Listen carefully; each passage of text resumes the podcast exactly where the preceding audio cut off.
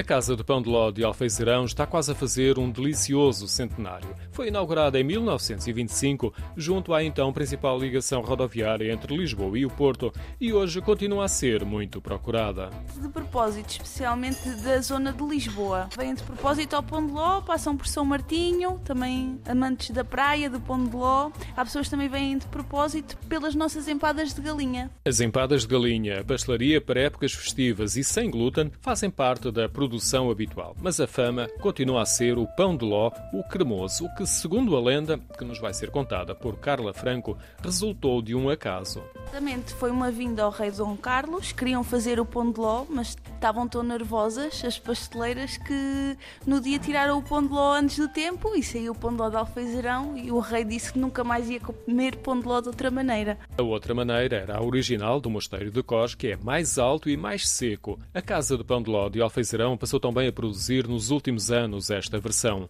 Carla Franco acrescenta que o feliz acaso passou a ser regra, com a receita e o modo de confeccionar a chegar aos dias de hoje. Fazemos tudo artesanalmente, não é nada industrial, ainda é tudo artesanalmente. Temos os ovos, é batido, fica a bater mais ou menos 45 minutos com o açúcar e depois vai ao forno em formas de cobre. O atual edifício é da década de 40. As fotos antigas revelam que se mantém a arquitetura do edifício térreo com cobertura de terraço, assim como a casa das bombas de gasolina, que fica mesmo ao lado. O edifício está pintado de branco e a cantaria de tijolo. As janelas e uma área com vidro e uma estrutura metálica estão pintadas de vermelho. No interior destaca-se o mobiliário antigo, cadeiras de madeira com estofo verde e mesas com tampo de vidro. Mantiveram sempre a linha, é tudo ainda dos anos 40. Os azulejos, as cadeiras, as mesas, foi tudo mantido os traços. Claro que o balcão já foi novo, mas foi mantido, estas madeiras, no interior há ainda azulejos originais que retratam várias atividades tradicionais relacionadas com a agricultura e a pesca. Durante muitos anos, a casa foi conhecida pelos automobilistas por dois bonecos de madeira que estavam junto à entrada. Sim, eles são de madeira, já foram restaurados, mas entretanto, com a degradação do tempo e assim, nós optamos por os ter aqui dentro. São um recepcionista e uma empregada de mesa com roupa vistosa, um vermelho vivo,